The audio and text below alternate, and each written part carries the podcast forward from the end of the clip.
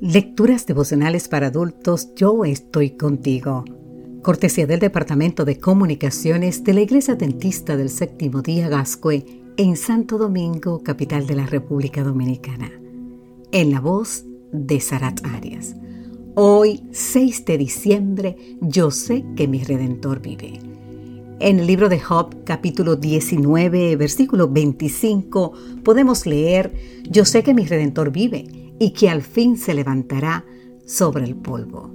Uno de los lugares más emblemáticos de Londres es la abadía de Westminster. En dicha iglesia se celebra la coronación de los monarcas británicos, se realizan los actos fúnebres de los miembros de la realeza y en ella han sido enterrados algunos de los personajes más influyentes de la historia humana.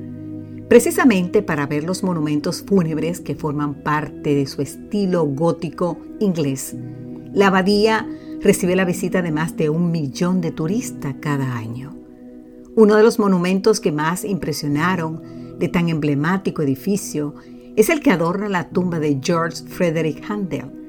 El escultor Louis François Roubiliat talló una escultura a tamaño real en la que aparecen a la izquierda distintos instrumentos, mientras Handel parece sostener una pintura de su pieza más famosa, el Mesías.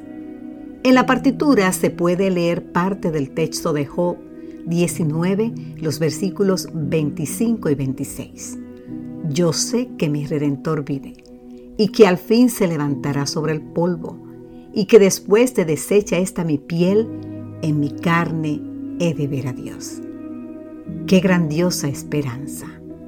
La muerte puede poner fin a todo nuestro paso por la tierra. Puede arrebatarnos a nuestros seres queridos. Puede exhibir su fuerza y encerrarnos en una tumba fría y oscura. Pero sabes qué?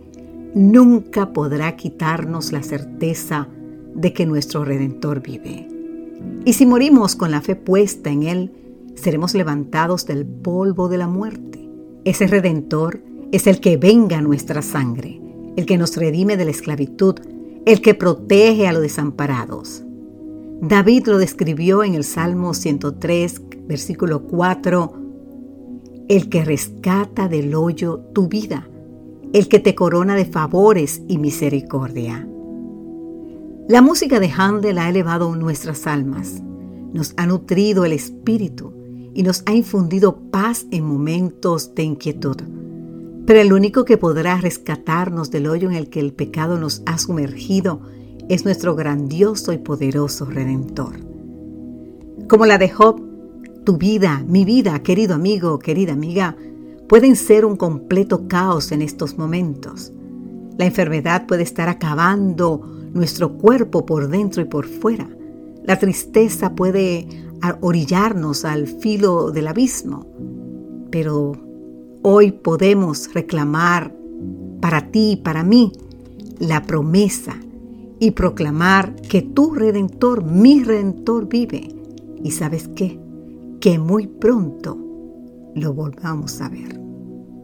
Que Dios hoy te bendiga en gran manera y recuerda proclamar a gran voz, yo sé que mi redentor vive. Amén.